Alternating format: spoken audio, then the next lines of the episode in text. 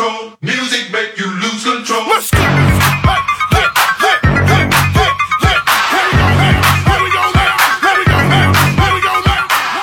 哎，各位听众，大家好，欢迎收听影榴莲，我是石阳。我是大玲玲呀。哎呀，这个夏天呢，呃，就是有一些这个必必备的一些电器必须开着，但是这个电器呢，对我这个比比非常的不友好啊。比如说空调，空调我已经开到二十八度了，但是依然好像被吹到了一些。完了之后，这个鼻炎呢就得稍微有点小犯啊。完了之后，今天呢，大家会在一个非常性感的这样的一个鼻音中啊度过啊。这 这真的是，哎呀，这个鼻炎真的是好烦人啊！这真的是好烦人。是是是。哎呀，这这就关键是对于哎我们这种这种啊靠靠靠说话的这个实在是不友善。首先呢，跟大家说一个不友善的事情。嗯呃，这个我估计啊，现在呃没有入群的朋友，没有进群的朋友。呃，进我们 VIP 群的朋友，呃，尤其是安卓系统的朋友，这几天可能某一些人会有一个大大的问号，就是说为什么安卓的 APP 上不去了？哎，为什么安卓 APP 上不去了？就频繁在那转圈圈、转菊花，对不对？嗯，是这样子的。呃，其实这个是我们又被黑客攻击了。哈哈，那天我们看到了一个就是数据，就是突然有人上不去了，我们就看到了一个一个数据，就是我们的后台，呃，在一天之内吧，还有多少个小时之内被攻击了两千多次。嗯，呃，完了之后呢，这个服务器的指向呢是一个这个这个四川成都的某一个位置。啊，四川成都的某一个位置，不知道是谁啊？呃，我们估估计呢，我们非常善良的想呢，这应该是一个无差别，啊，我们非常善良的想，应该是个无差别，就是反正它是一个呃，就攻击各种各样网站的一个啊，就是一个机器人干的事情啊。呃，暂暂且就是这样子，但是呢，也导致了很多的安卓用户没有办法正常访问，但这个很很奇怪，有一半的朋友。有一半的安卓用户是可以访问的，有一半的朋安卓用户是不能访问的，就是很奇怪这个，所以我们就启启启这个启动了紧急的预案，呃，我们就是一个新的服务器啊，要要重新建立，完了之后一个新版本、全新版本的这个安卓的这个 APP，呃，要现在正在我们昨天从群里面啊，每个群里面有三位这个呃幸运儿。能够加入到我们新版的安卓版的 APP 的测试当中去，呃，就是昨天已经开始测试新版了。如果正常的话，马上一个崭新的版本啊，安卓的版本就会呃出现，呃，修复了以前所有的 bug，比如说新用户无法注册，还有各种的安全漏洞。那么有在要要在这儿跟大家说一个事儿啊，首先。现在，如果你是安卓用户的话，你的 APP 上不去的话，你是会员的话，请赶紧去去加那个，哎，你去加那个绿色图标可可聊天可付费的那个社交软件的号，叫做“鬼影会员”。鬼影会员全拼，鬼影会员全拼，这个赶紧去加。之后你进了群以后，你才以后可能享受到这个福利，你知道吧？因为我们办没有办法从后台去给给给所有的安卓用户去做这一项，是什么呢？因为这个导致了大家很多人的这个收听不便利，所以我们呢给所有的安卓用户，不管你的 APP 出了问题没问题，完之后我们都给延一个月的会员期。如果你的会员还在。这个时效内的话，我们这个给给延一个月的会员期，所以大家赶紧的，如果还没去加我们 VIP，因为只能是通过人工，所以没有办法就是后台直接弄，所以你必须是人工去去干这件事儿，你赶紧去啊去申请一下这个进我们的 VIP 群，大概是这个意思啊。另外一个呢，呃，请所有的安卓用户注意，如果一旦我们发布了全新的安卓的这个 APP 的话，现在还没发布啊，老的 A P P 就不能用了。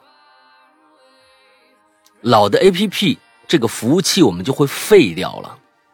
所以呢，请到到时候大家一定最近一定关注我们官方的各种各样的信息，因为我们可能就要去更新我们这一版的 A P P，而且这个呃。可能那个渠道就是我们自己的渠道，比如说一个下载链接或者怎么样怎么样怎么样的。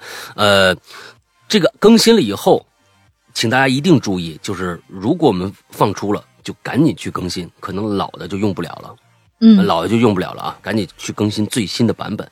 大而且概不是这个样子，而且不是进入以后就是什么找更新或者弹窗更新，不是这样子，是你要找到我们的公众号，然后嗯。在那个、呃菜单那个栏里边会有一个关于我们，然后里面有一个 A P P 里边需要去识别里面那个码儿，然后你重新下一版，就把你的前面那个删掉，然后重新下一版。那总之呢，反正大家最近一定要注意我们的各种各样的这个呃，我们官方的一些发布啊。总之，大家最好能够当时候第一时间的去这个把这个 A P P 下一下，或者呢，你看到什么时候你打开这个 A P P，发现哎里边的东西听不了了，或者我们在里边会有一个音频的公告，我们会在里边老版本里边会有一个呃。音频的公告，可能大家看听了以后就赶紧去下载新的就好了。总之呢，呃，老的版本，呃，就会结束掉，而新的版本会有很多很多的比较好的功能，比如说大家再也不用担心我们更新会。呃，这个再去下一个什么东西，只要你下了新版以后，我们在里面是热更新的，是热更新的，所以就如果下了新版以后，我们有了新的版本上线的话，就直接在 APP 内就可以更新到最新版本了。所以这些都是一个特别特别好的一个一个呃一个状态吧。那大家期待一下新的版本的出现吧，大概就是这个样子。所以，但是最近呢，某一些呃这个安卓用户可能无法访问的话，就请大家。多包涵一下，我们最近赶紧赶紧去把这个修复掉，完了之后，呃，新版本上线啊！抱歉嗯抱歉，在这跟所有的安卓用户报声歉。哎，确实是一直安卓用户，嗯，就享受到了一个半成品的这样的一个 APP，这里面的历史渊源有很很多我不愿意说的一些啊 一些故事，但是呢，总算啊总算有有一个希望了啊，马上就就就新版本就来了。哎，抱歉啊。好吧，那呃，首首先要说一下，咱们六月份啊，这个我们的留言最佳是 John Ear，、是 John Ear 这位同学，这位同学，学。哎，这位这位同学赶紧啊！嗯我我不知道你是不是会员，还是说这只是一个普通用户。你要如果是会员，而且加了我们的那个那个那那个号的话，你赶紧去找一下我们的这个官微君，去告诉他，告一下他你的地址，我们好给你寄礼物。啊，好，给你寄礼物，所以说，呃，赶紧去关注一下。那么，呃，就刚刚我说的绿色图标可聊天可付费那个那个号，如果你不是会员，也可以加这个号。你上面留下言，我说我你是这个月度冠军，我来拿奖品来了，哎，人家就嗯理你了。完了之后，你把地址给我，我赶紧把奖品给你啊发过去。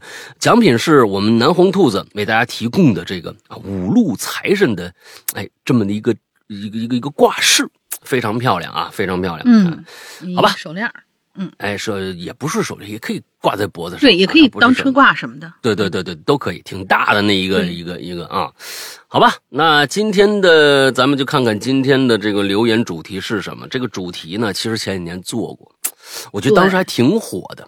是挺火的，但是可哎能中间隔了两年时间嘛，嗯，然后有有很多人不知道该怎么玩儿，哎，所以呢，这次留言并不是特别特别多啊，但是知道怎么玩的同学们还是真的跟我们说了一些掏心窝子的一些话，平常可能不太方便说或者嗯，找不到渠道去抒发的一些内容啊。这哎，个是什么主题呢你？简介一下吧。嗯，对，这个就是不能说的秘密，然后咱们的匿名树洞第二季，嗯，就是这个有一个规矩，是一个前提啊，就是我们做这个主题的时候有一个很重要很重要的前提，就是为了隐私保护，本期所有的留言不会在前台显示。呃，榴莲播出的时候，就是我们录制的时候呢，每位鬼友也将被隐去姓名。然后，这其实就是为了让大家放心啊，我们除了汇总稿件的，呃，连主播就是石石阳哥，我们都不知道你是谁。对，除了大玲玲知道你是谁，我都不知道。吧。哎，后如果有人泄密，那就是大玲玲干的哎？什么鬼？啊？然后后台还有人问呢，说是汇总稿件的管理员，那会不会就是这大哥会不会就被是就是杀了灭口了？对对对对对，就是因为要保保护所有的大家的隐私啊，就是我们这个主题做的时候就是要全部匿名的，所以你想说一些什么平常可能嗯、不好表达的一些事情吧，或者说想嗯。找一个什么抒发的口的话，都可以想表白呀，或者说嗯。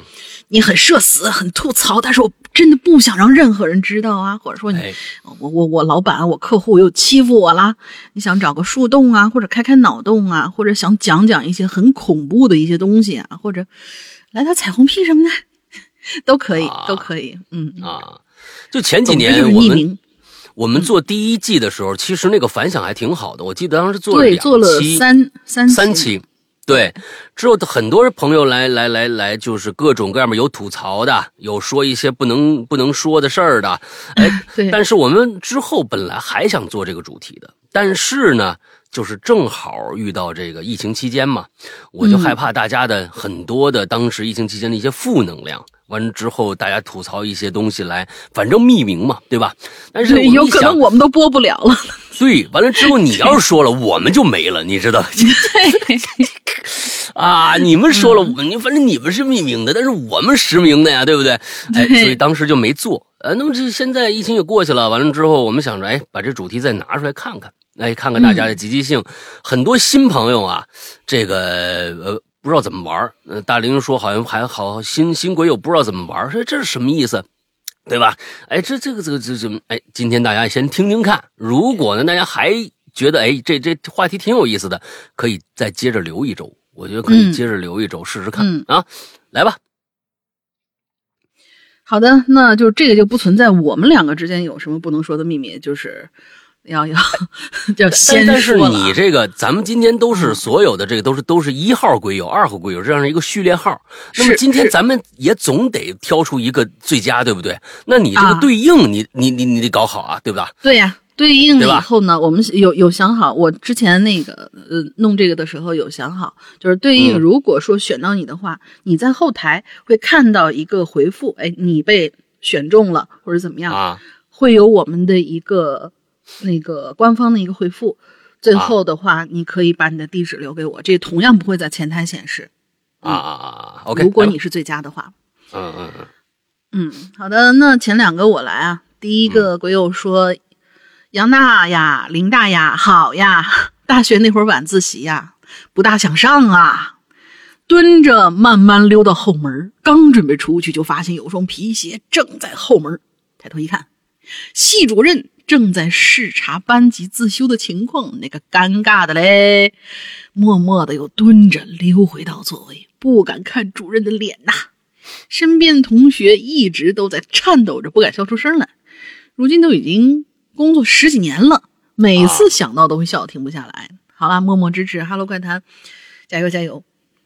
你这个这个还好，这个还好。我是觉得你就是应该随机应变，嗯，马上蹲着嘛，对吧？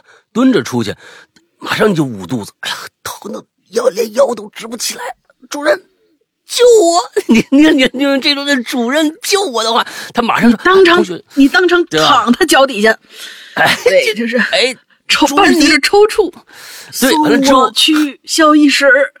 不是、嗯不是，你要啊躺到地上的话啊，那就另外一回一一回事了 之后用一个颤抖的手指指着指着那个那个主任说：“你没想到。”哎，他的感觉好像主任踢了他一脚似的，你知道吧？哎，反正可以可以对对对可以可以。啊，来下一个，嗯嗯，下一位是二号鬼友，山羊哥、龙玲姐好，我是 VIP 群的，我是从二零一五年开始关注鬼影的，但是一直默默潜水听故事那种，最喜欢的就是《鬼影在人间》和我们栏目的长篇故事，反反复复不知道听了多少遍了。有的时候甚至听完你们的讲述之后，我觉得还不太过瘾，还要买书来珍藏。哎，你不是第一个啊！就像我们经常讲那些长篇的话，有好多好多人就是，哇，这怎么还不更完？我就翻书去了。我们群里到处都是这样的人。嗯从小学在某杂志看到周老大连载的《九命猫》，到大学时期听张震讲鬼故事，然后再看英藤润二的漫画，再到遇到鬼影，真是对恐怖惊悚类的故事真是越越来越欲罢不能了。听恐怖故事也成了我缓解压力的一种方式。嗯关于本期主题不能说的秘密啊，我这里呢有一件小的时候的事儿要分享，那是发生在初中三年级的一件事儿。那时候我第一次住校，当时也是刚刚转学，刚从 A 市转到 B 市。在 A 城市的时候，学习一直挺轻松的，课业压力也不算大，晚上也没有晚自习。啊，听说是因为学校是素质教育教学试点之类的吧。但转到 B 市之后呢，学习节奏突然就被提速了，桌面层层叠叠学习资料越堆越高，直到看不到趴下学习的脑袋那么高。每天晚上也要晚上也要上晚自习，一直上到九点钟，天天生活就跟打仗一样。嗯晚自习一结束，就要赶紧赶回宿舍去洗漱睡觉。基本上九点钟晚自习下课后，九点半就有教导主任或者执勤老师来查寝了。哇，这么紧张啊！那可不，半个小时时间简直太紧张了，因为下课后大家都还还都很饿，嗯、还要吃点饭呐、泡个面呐、什么的。吃完还要洗脸刷牙，上床之前还要洗脚。嗯关键集体宿舍还要排队用水龙头，这样时间就变得更加紧张了。哎有这么一天啊，下了晚自习之后，我匆匆忙忙的赶回到了宿舍，洗脸刷牙之后，坐在床边一边烫脚，一边和舍友聊着八卦还挺。养生，还有烫脚这么个环节啊嗯。对对对对。突然就听到外面一声熄灯哨，要知道熄灯哨一响，整个走廊加宿舍的灯就全都要熄灭了。嗯接着检查老师就要来挨个查寝了。如果有学生还没有上床睡觉，那就要给宿舍扣分的。话说当时也不知道为什么这么害怕被扣分儿现在想想，甚至不知道这些分是用来干嘛的呀？哎，说了对呀，即使是满分了又怎样呢？反正当时就是特别特别害怕老师来扣分儿。我们宿舍又是在一层，距离一楼大门口很近，老师是很快就能够检查到我们宿舍的。嗯我当时听到外面的一声响哨之后啊，走道的灯立马就黑了。虽然外面还能听得到噼里啪啦响声一大片，就是大家东躲西藏的声音呐、但是基本上每间宿舍的灯都已经黑了，我们的当然也不例外。当时我特别担心，哎呀，这宿舍要是因为我扣分怎么办啊？所以我赶紧啊想去把自个儿那洗脚水给倒了，收拾收拾，赶紧躺回床上去。但是呢，这宿舍距离洗漱间太远了，一来一回肯定会被老师抓到。为了速战速决，我当时就端起那水盆子，一下就把水泼到了大门口。泼完之后，转身那一刻，我就听到了两声哀嚎。啊，当时我就想着赶紧回去躺下，不要被老师查到，所以没有转身看是谁。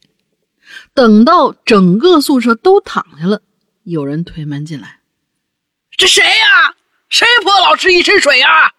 哎，好，我心里一惊，哎呀，不好啦，该不会被老师看到是我了吧？啊，心里慌的一批啊。结果老师看大家一声不吭，一动不动，就去了下一间寝室了。我暗自想，这他应应该不知道是谁啊，呃，或者不知道那是我的洗脚水。暗自庆幸，同时真想放声大笑啊！这可能是我这种乖乖好学生的学习生涯中做的最叛逆又不被人所知的一件事儿了。哎，过几天这个查琴老师得了一身的脚气，是吧？哎，嘿 啊，谢谢山歌龙姐读我作品啊，觉得你们可以随意转换声音，真的是一件非常有天赋的事儿，真是羡慕啊！另外，小小吐槽一下我们的安卓啊，经常会哎闪退或者登不上。哎你看你看对对对。你看，嗯，基本上每个月都会上演一两次吧。希望未来可以嗯很好解决这个问题，也希望鬼影和更呃鬼影和更多优秀的作品合作，让我们一饱耳福。也祝二位主播身体健康，下次见。哎，你看，他又提到这个安卓了，所以再次跟安卓嗯朋友啊，就是真的是这个安卓是一个我们的老大难的问题啊。嗯，呃，就是总想给大家讲这个故事，但是我又觉得呢，顾及某些人的面子问题，所以就算了。是是是，呃，对对对对，顾及某些人面，嗯但是但是有些人不顾及我的面子啊，是不是？哎，就就是这这里面是这个渊源啊，给大家听了以后啊，你你你们你就会有一种手刃仇人的感觉，你们你们就会有一种 想想要手刃仇人的这样的一个，但是不不说了啊，这真的是不说了。有些人拿了钱不干事儿，那真的是不说了啊。大概我说了这个话，你就知道是怎么回事了啊哈。呃，就这么就这么着吧，就这么着吧。呃，就是我们现在新的版本，呃，希望赶紧能够去去去跟大家见面，因为我们现在就一个工程师在忙活，真的是这个非常非常感谢我们的呃这个从。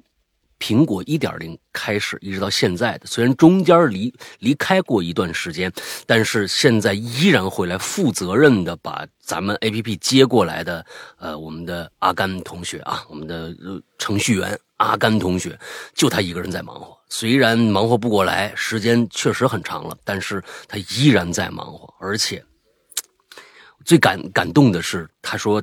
当年他本来应该把安卓和苹果全都做这个升级版的这个全都做完的，但是他中间因为呃工作的原因和家庭的原因，他这个走了两年，因为那个时候刚刚生孩子，他得他得挣钱去，所以呢，就是说这边他原来是一个。一个一个自由职业者，但是最后他他要去工作了，所以说他怕没时间来完成我们这个，所以中间呢就跟我说，要不然我们再找一个团队，你看看，当时就找到了中间的这个不靠谱的这个团队啊，嗯，我我觉得中间这个团队并不是所有人都不靠谱，而是那个领头羊不靠谱啊，完了之后他又回来了，我因为当时我看着安卓这个就不行了。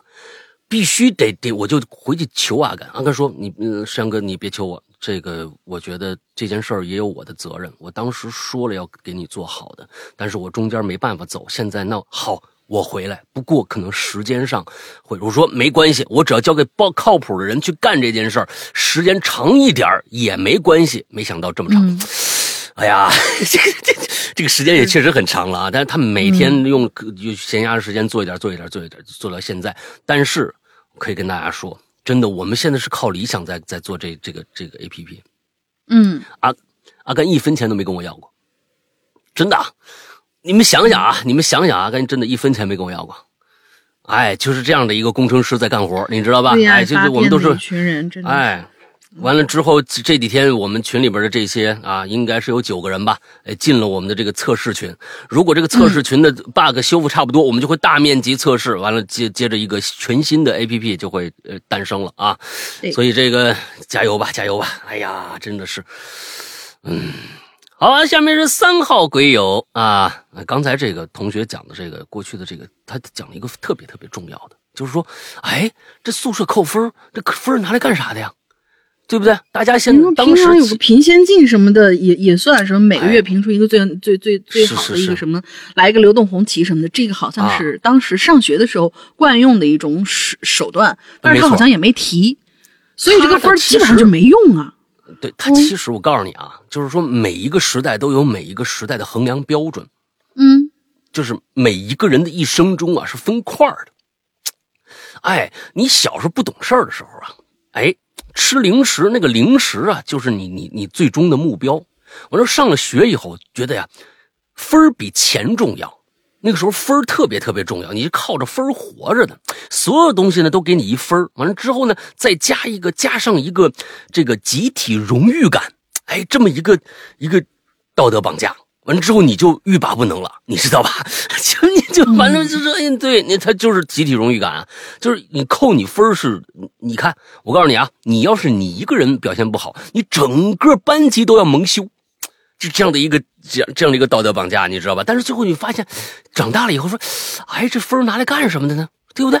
你你你满分了又能如何呢？你最后还不是说呃流动红旗还不是跟我没关系吗？对吧？哎，所以这个每一个时代都有一个衡量标准。现在的孩子，我估计一生里边啊，最苦的一段时间，我是说这个时间被占得满满的，干完这个有那个，这个干完那个有这个，估计就是上学这一段时间，而且是可能是小中小初高这三个年三个年代，就是一共这是差不多。大学你能管住谁呀？十二年，嗯，这十二年真的是，我是觉得肯定是巨苦无比的。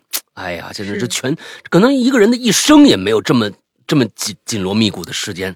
哎呀，前天我看了一看了一抖音呢，还是什么上面有一个广告，我开始以为是什么东西，最后发现是一广告，我觉得实在太可怕了。就是它有一个板子，就是他卖这板子，这板子上是什么东西呢？可能还能通电啊，我没仔细看，就是上面是一个感觉是自律的感觉。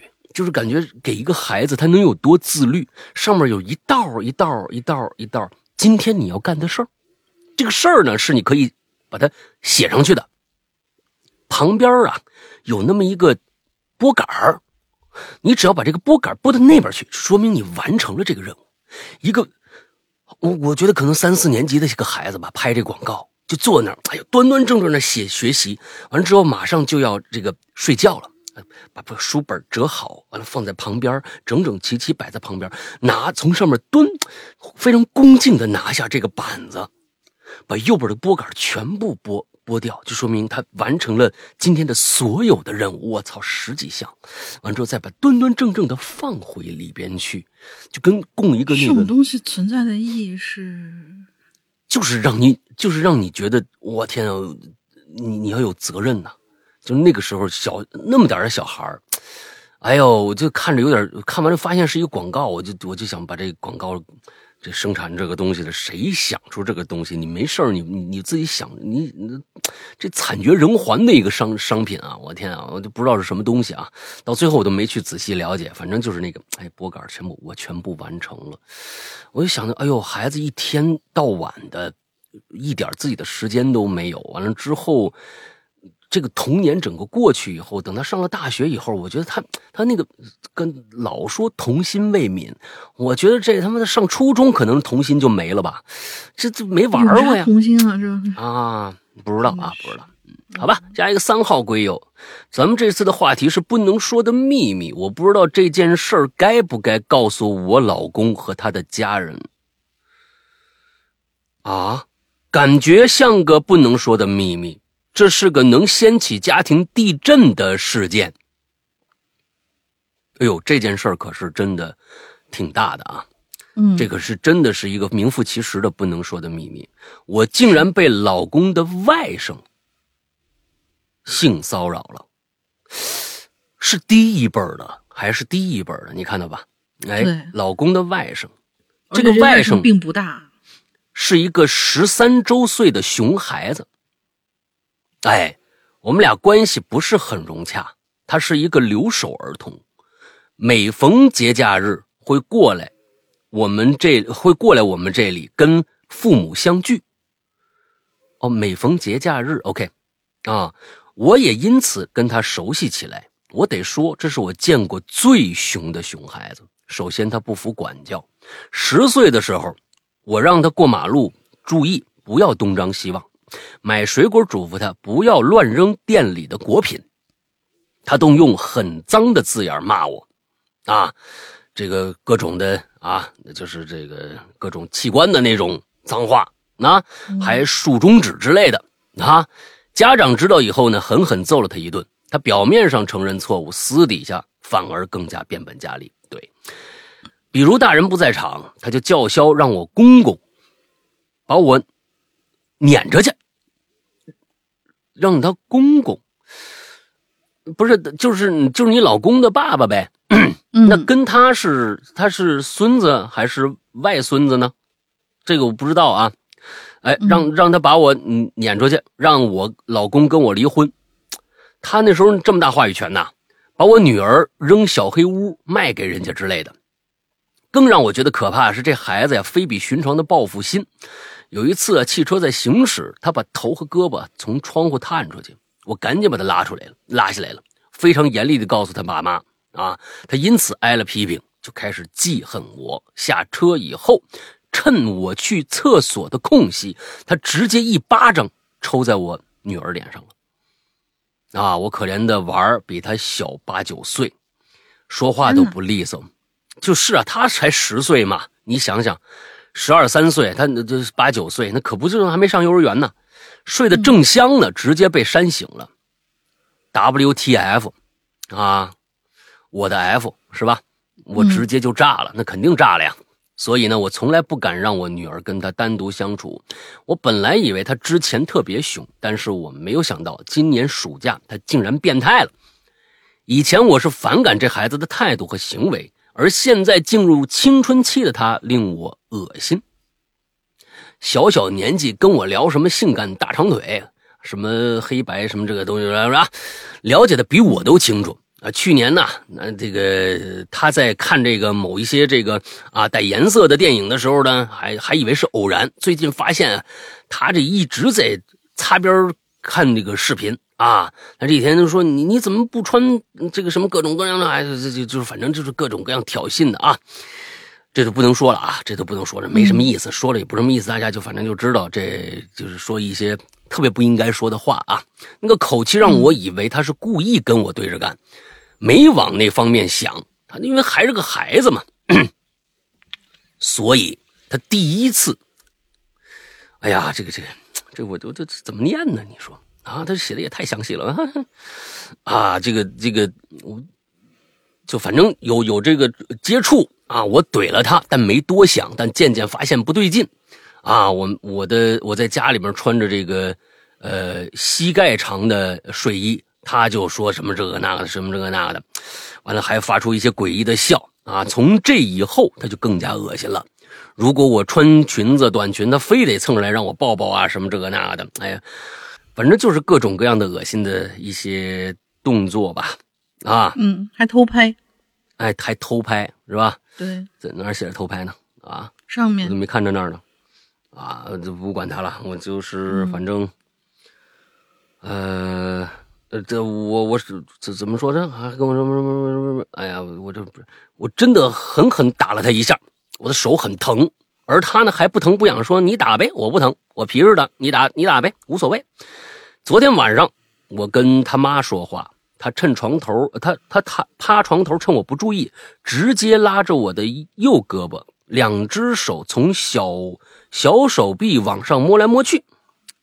这次我彻底确定这不是错觉了，那这就是这个性骚扰啊！一米七的大个看，呃，他都一米七了，这可是真够大个的，这十三十二三岁啊，这长这么快，嗯。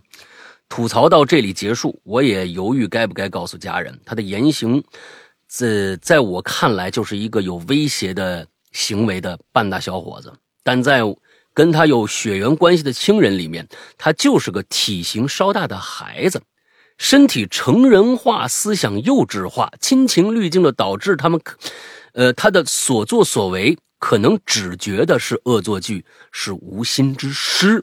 我有预感，我的坦白有可能会被说的是小题大做、斤斤计较、想太多之类的，甚至会让一个大家庭互相产生怨怼。为了家庭和谐，我是否该把它变成不能说的秘密呢？首先呢，我非常感谢这位同学对我们节目的这个信任啊。呃，接下来。我要说的是，如果你想我从我这儿得到什么建议的话，这个建议我还真的没法给。那，呃，我不是那个给建议的人。对。第二个呢，就是说，所有你要做什么样的决定，都是你来做判断的。这件事情很重要，并不是别人说怎么样就是怎么样的。这里面其实分成两种。呃，这个方向啊，第一种方向，你去判断，你到底如果说了以后，你的心理压力是不是更大？跟他们家，因为你们我我没有办法判断，就是你说了以后，他们家里面会给到你多大的这样的一个压力的反馈，这个我没有办法判断。呃，另外一个。那个，如果你说了，你心里会更舒服，那你就去说；如果你觉得你说了压力会更大，那我觉得是另外一条路。那么，咱们先说第一个，你认为我是能说的，那么就找一个你最亲近的、这个这个最亲的人是不是你老公？我不知道，这个还是你得自己去判断。那找一个你家里边人最亲近的人，之后他能够替你说话，站在你这边，同时对性侵这件事持一个非常非常我觉得正确的观点吧。啊，即使亲近的人，也不一定对性侵这件事情有一个正确观点的。这个你得做去自己做判断。如果有这样的一个人，那最好跟他们的家里的这个人说一下。当然，这个人最好是你老公，这是第一点，你自己判断啊。第二点，如果你认为你自己想没有这么一个人存在的话，那我觉得最最关键的是你要保护好你自己。即就是把你跟这个孩子的见面的可能性降到最低，去极力的去避免和这个孩子见面。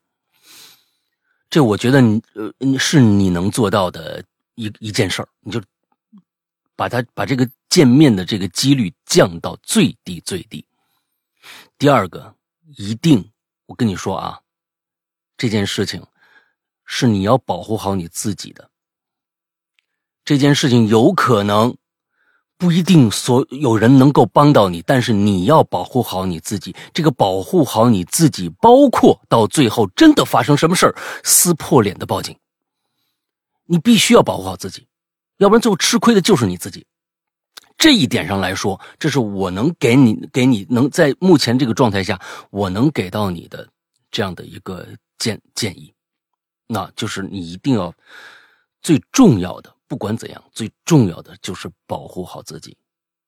到最后，千万不要因为什么就觉得我我我因因因为这个家庭上的这些这些东西，确实能够让人的啊意志发生改变啊。你要顾及这个跟这个人的。情感跟那个人的情感，这个关系，那个关系，到最后有可能就让你陷入到了一个，呃，不知所措的境地。但是保护好自己这件事儿是绝对没错的。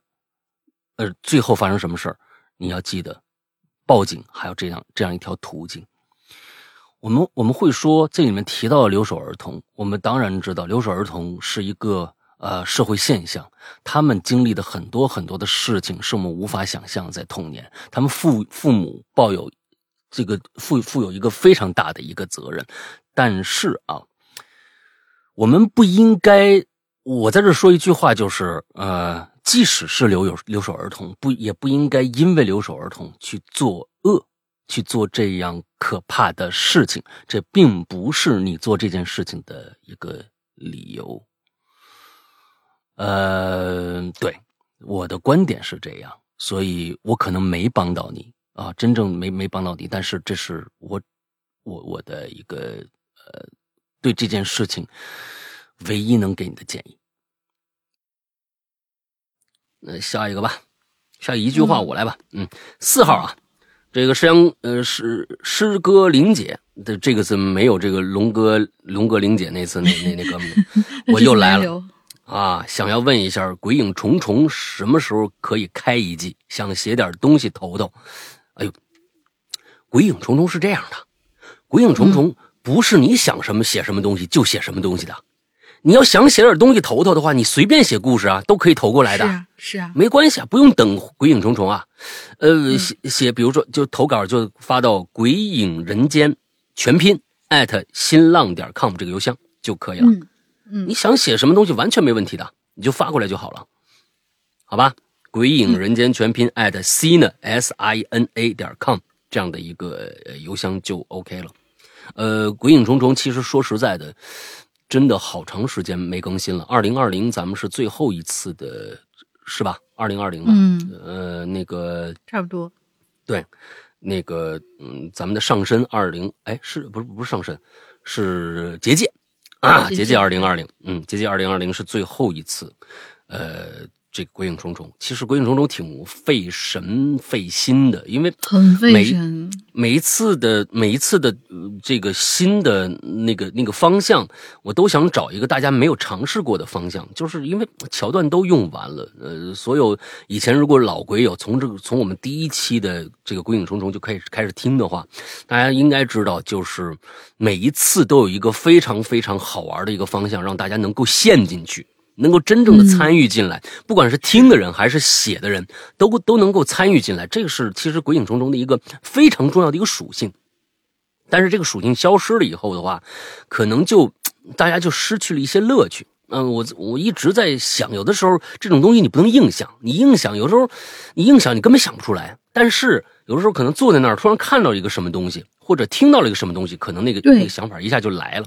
嗯那啊，这所以这个鬼影重重随缘啊，得随缘。嗯，来吧，下一个下一个五号鬼友啊，秘密啊，有一个小秘密，不敢跟我老公说。又是不敢跟老公说对，我瞅瞅啊，啊和我老公处对象的时候啊，我家里人都没相中他。啊我小姨呢就给我安排了一个相亲，我是真不想去。我说不去，我爸妈、我小姨、我小姨夫啊都不乐意，跟我乌老嚎的，呃乌了嚎风的，这是东北话。我小姨还说你不去，你你你你你要不去，你也别跟我处现在这个了，赶紧赶紧黄了吧。啊反正后来我还是去了，我寻思这个咋整啊？要不我打扮邋遢一点吧？下白班去的，头发乱糟糟，也没整理，鞋子我特别蹭的黢黑黢黑的，衣服也找了一件比较埋汰的，反正不怎么招待见，就是不怎么不招待见怎么整。本来呀、我长得也就一般，这么一整啊，更磕碜了。啊，反正保证的人家肯定相不中我。见面了之后聊了一下，发现那男的自个儿也有女朋友了，也是家里人没给相中，安排了相亲，不来不行哎呀，这不正中下怀了吗？我啊跟他坦白啊，我说，哎，哎呀，哥，我也跟你一样啊，啊反正这回咱俩都安心了呗。但这事儿吧，我一直没敢跟我老公说。嗯特别特别喜欢我老公，我觉得我老公可帅可帅了，可以嗯媲美吴彦祖那种。我们俩认识十二年了，现在结婚七年了，孩子两岁了。我真的觉得我当初的选择啊特别正确特别棒啊！希望自己越来越幸福，也希望两位主播跟我一样 幸幸福福的，爱你们哟。那这事儿就别跟你老公说了，你知道吧？啊，你你就 就别说，别增加矛盾啊，家庭矛盾了，是不是？因为这个矛盾的起因是你们那一家子，你知道吗？你这不能说把把都都都跟老公这对立面儿建立起来，这个千万别说了啊！哎，这这别说了，哎，就这么着吧啊！你反正你不后悔吗？就完了吗？对不对？哎，对呀行，挺好，挺好，挺好啊！祝你们幸福。嗯啊，要不是六号鬼友，山哥好，玲姐也好。昨天呢，在马路上受伤了，我真真真真真真真真想吐槽一下某些小孩子，嗯不满法定年龄骑电动车就算了，还不遵守交通规则啊！你所以说嘛，为什么要法定年龄才能干某些事情？就是因为这个，因为他他他他得懂规矩啊，是不是？我本来回家吃饭，结果前面小孩啊，在一条路上七拐八拐的，啊，叫我没办法正常行驶。后来呢，我准备提醒他一下，结果人家看了我一眼，还用脚踢了我车一下。你说说，我直接就摔那儿了。啊，那前面那孩子还直接跑了，笑嘻嘻的，真没教养。后来啊，我们伟大的人民群众啊，帮我把那孩子给拉回来了，也给那小孩啊爹妈打了电话。哟天，这人民群众太厉害了，太棒了，竟然在外地。哎哎，你这孩子，你待会儿啊，跟那个 啊，跟那三号啊，四呃这个这个是是二号还呃三号的那鬼友啊，对对。说不定啊，能能对一起去，你知道吧？哎，就说不定是是一个孩子干的啊。哎，完了之后这个啊，竟然在外地，最后呢，只是给我道了个歉，真心骂这小孩全家。现在小孩都怎么了？年纪轻轻的就这么臭牛逼哄哄的啊！（括号填填一下上期的坑。）他说王姨家就在村口住，所以呢，二三岁的家门口的大树下玩大人。也不说什么。呃，嗨，您不加这个这个，您不加标点符号，我就就是玩的这个物物件啊，我就觉得 这个就变了。所以二十三想玩大人，玩 对，玩逗号，大人也不说什么。还有就是王姨真心是个好老师，在她帮助下，我的化学成绩突飞猛进啊！这是上一期的事儿。嗯，再讲个小时候的事儿啊，我爷爷小时候最疼我，经常领到退休金就给我买大虾和螃蟹吃。你们这生活，生活条件也够高的啊。嗯，这个而我呢，这个妈妈呢就喜欢叫小时候的我跟爷爷睡爷爷的房间里边。啊，爷爷是信佛的，床头柜上供着观音像，所以爷爷说呀，我睡他屋里很安全，不用害怕什么牛鬼蛇神啊。但是有一天爷爷出去了，出去找自己的老朋友喝酒，我就只好啊一个人睡他那小房间，呃哦，我就只好一个人睡小房间，不就（括号是客房，不是爷爷房子）。你为什么一个人不能睡你爷爷房间呢？啊，这是个问题啊。嗯，那天晚上我做了一梦，就梦见一个浑身黑色的人趴我身上，低声对我说：“我出不去了，我出不去了。”哎呦，当时我可害怕了，因为我发现我动不了。后来呢，我就一心想，一直心里想着爷爷那观音像，就发现自己能动了，哇的一声就哭出来了。醒过来以后呢，就看着爷爷摸我头，说。哎，那个乖孙子不怕呀，不怕呀，什么之类的啊。然后呢，就把我抱到他床上。第二天，我就发现他的观音像啊，手里那个玉净瓶碎了。哇哦，爷爷说是观音帮我挡了一次。后来搬家呀，那尊观观音像也流失了。呃，爷爷呢，也于我六岁的时候也就去世了。小时候呢，我总是找不到爷爷给我留的好吃的。现在我找不着爷爷了，哎，然后最后还挺伤感的，还真是挺伤感的。哎，嗯，经常给你那那爷爷给你留的那个好吃的，它不是都是大虾和螃蟹吗？那海鲜味儿挺重的，你知道吧？你顺着味儿应该能找着吧？啊，嗯，讲了两件事啊，一个是现在的孩子怎么那么不不守规矩。我觉得现在啊，咱也不能说是全部的孩子，还是个别，啊，真的还是个别。是，呃，这个呃坏分子总是少数的啊，没没没教养。其实有的时候，嗯，我们从小就在学习各种各样的应该干什么，不应该干什么，甚至有的时候不应该干什么我就干什么。其实这都是学习来的，他并不是说他不懂规矩，有的时候他不懂好赖。像刚才六号鬼友说的，前面骑自行车的这个孩子，他并不是不懂规矩，他就觉得，哎，我蹬你一脚，我守规矩，呃，天下都这样了。他不是，他懂，他专门要这么干，嗯，他是专门要这么干。但他为什么专门要这么干？他为什么要这么反叛呢？那就是他的生活轨迹了。所以，嗯，我我觉得真的还是教育问题，还是背后的家长的教育问题，他能形成那样。那就又是一个留守儿童嘛。其实留守儿童挺苦的，真的很苦的啊！没一年见不着爸爸妈妈几次，他也想爸爸妈妈呀。但是呢，作为留守儿童，尤其男孩子，有时候就不说，你出去出去吧，我不需要你们。但其实需不需要，他心里知道，不愿意说罢了啊。对，所以对。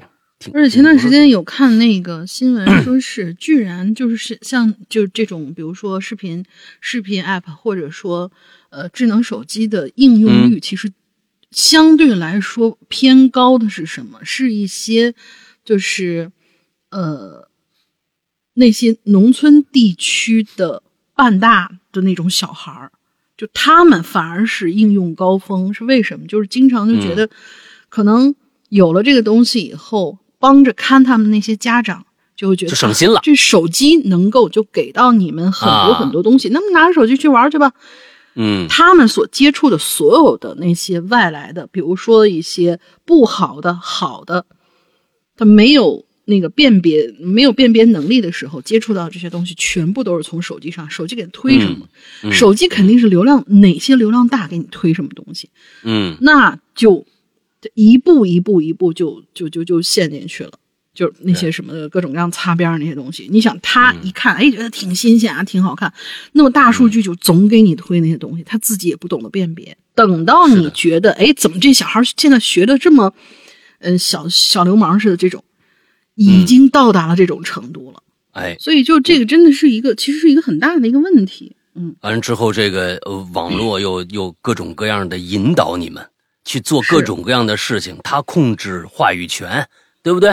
你比如说最近啊，一个特别火的一个事儿，是不是？某一个多少年没出来的歌手写了一个关于《聊斋》的故事，对不对？大家全网 火遍全网，是不是？是是是是是是。这这是带这这个这个这个话，我我先我先说啊，如果这个歌啊，我我没那么有文化，我我也不知道这里边是不是他真的是含沙射影说了这么多。总之呢，他也没否认。那我是觉得。作为一个歌手，好好写你的歌就完了。这么多年没出新作品，你那你是干什么干什么吃的呢？突然出了一篇作品，是一骂人的，完了之后还引着全网网暴另外几个。咱们先别说另外几个人是不是什么好人，都不说。但是带用这样的一个方式，一个歌手用这样的一个方式去网暴另外几个人，那我觉得你也不是什么好东西啊。总之，我是觉得你没否认，你没否认说这歌不是，嗯，不，不是，你们都过度解读了，我没这么说啊。哎，你没，你没，但是你忽然出张专辑，就就就想这个，你不是也是蹭流量的一这么一个恶心玩意儿吗？我不管你唱的有多好，剩下那几个歌手唱的都挺不错的，但是人品不行，就是不行。我告诉你，就就这位歌手啊，他这个行为。本身就是告教育孩子别学好，我含沙射影的骂你，我绕绕着圈的骂你，结果全网为他叫好。完了之后，这是什么行为啊？就是大家都来蹭这个热度，但其实这东西是个什么东西？大家可有没有认真的想过？他就是用一种网暴方式去网暴另外几个人，他当年就是好像是被网暴过。啊，什么啊？一个女歌手啊，一个这这个一个一个很老的女歌手，曾经说她那东西不是什么东西。行，那是那个的，那个是那人可能就是无德啊，艺德缺失也就罢了。现在你这艺德有多少呢？好像装了一个文人、文化人，完了之后再用这些隐晦的词句骂人。但是这个东西引引导了多少的网民，尤其是小孩子不懂的，他们认为哦，这个好高级啊。我靠，这个好有文化，他们认为这就是文化呀。其实说小孩吗，我那那歌就是我第一次听那歌的时候，我妈给我发过来的。然后听完以后，我说，我说这个听起来是确实有点像那种，比如说什么地方的那些什么地方风格的那些东西。嗯。但是我总觉得这这就还还好吧。然后我妈直接给我来了一句说，呃，我我说我说我。不不太是他的受众，可能我说我妈说嗨，我也不爱听，但是挺 过瘾的。他一说挺过瘾的，我就去查，我说这歌到底怎么回事？那时候那歌还没开始发酵呢，不知道能够发酵到现在这个样子。我的天，就是呃，大家都在想什么呢？就是太容易被这些东西带走了。嗯，所以他的这个他的这个行为，我觉得做出来。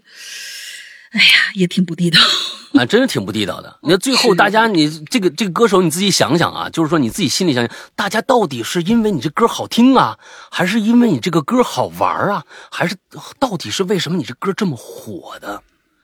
就是沉寂了这么多年，最后想出这么一个歪主意来蹭热度，也真是你叫你歌手这俩字儿，我也觉得真的是挺毁这俩字儿的。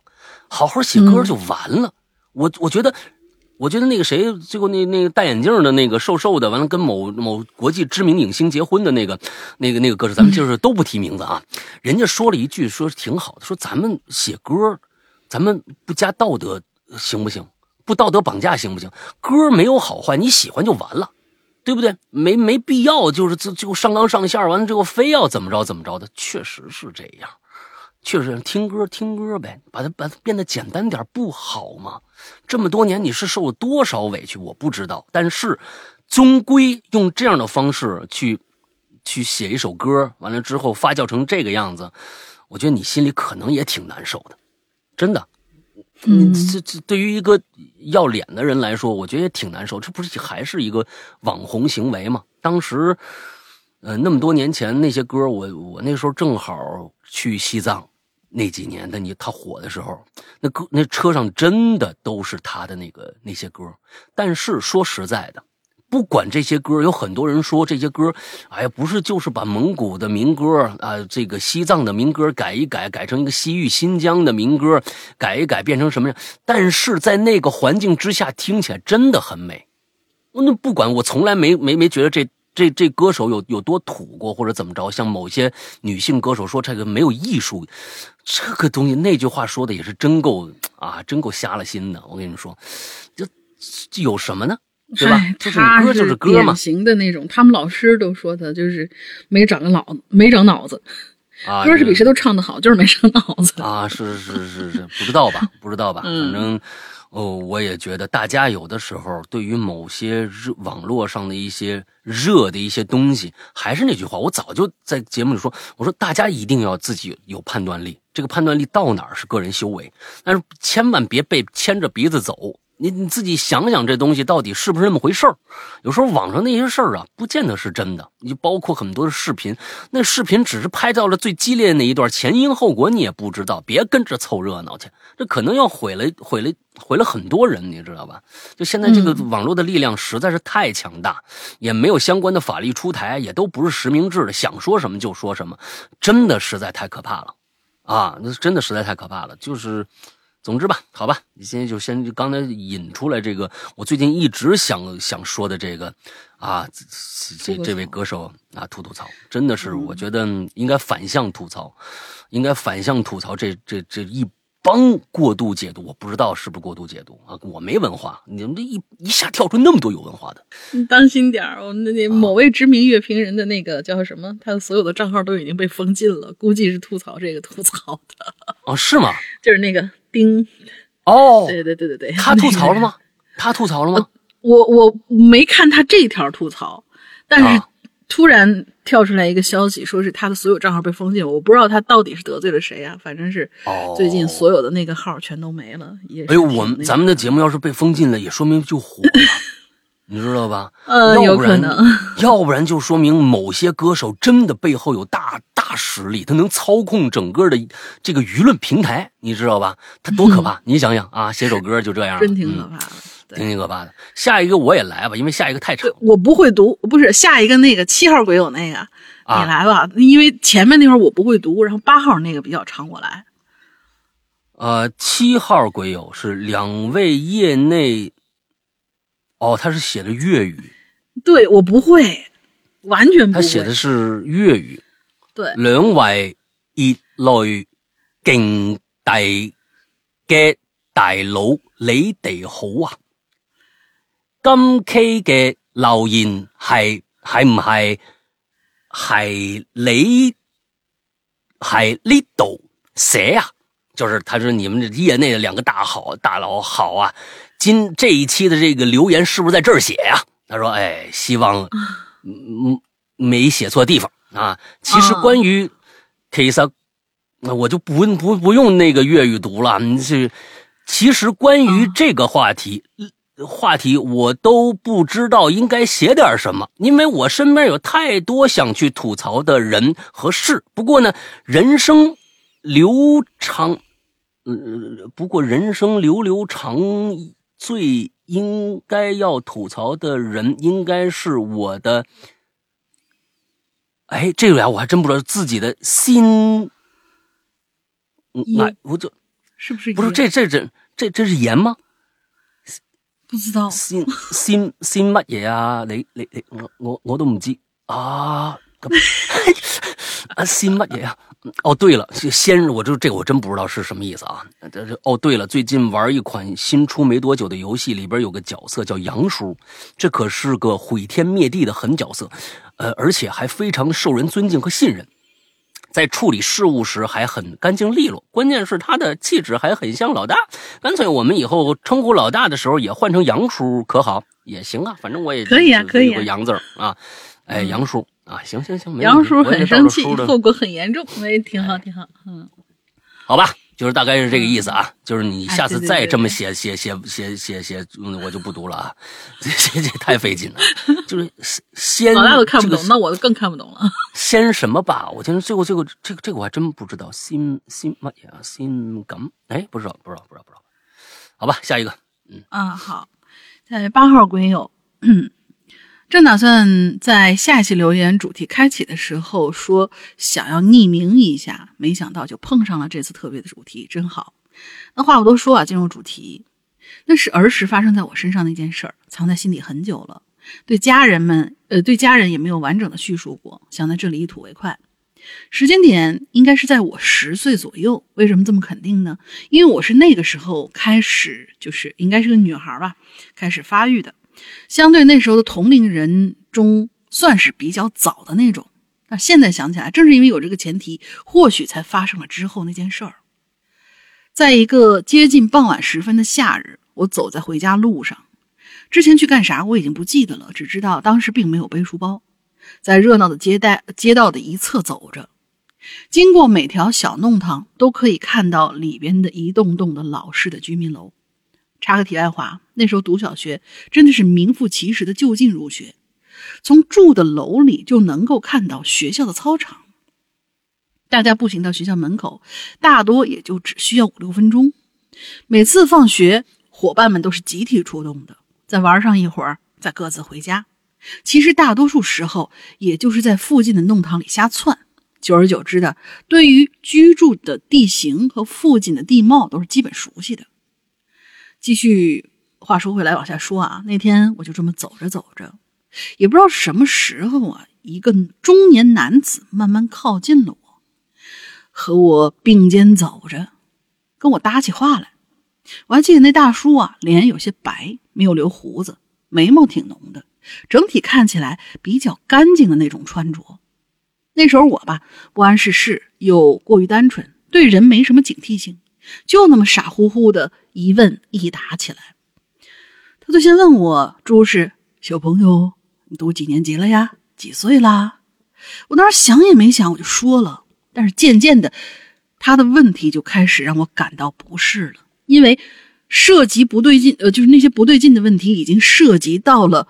我就是一个女孩子的，就我们也不仔细说她在这涉及到一些生理问题了，就这么说，一些生理发育上的一些、哎、一些问题，尤其是对小女孩来说这类的问题，边说还边在自个儿身上开始比划了起来。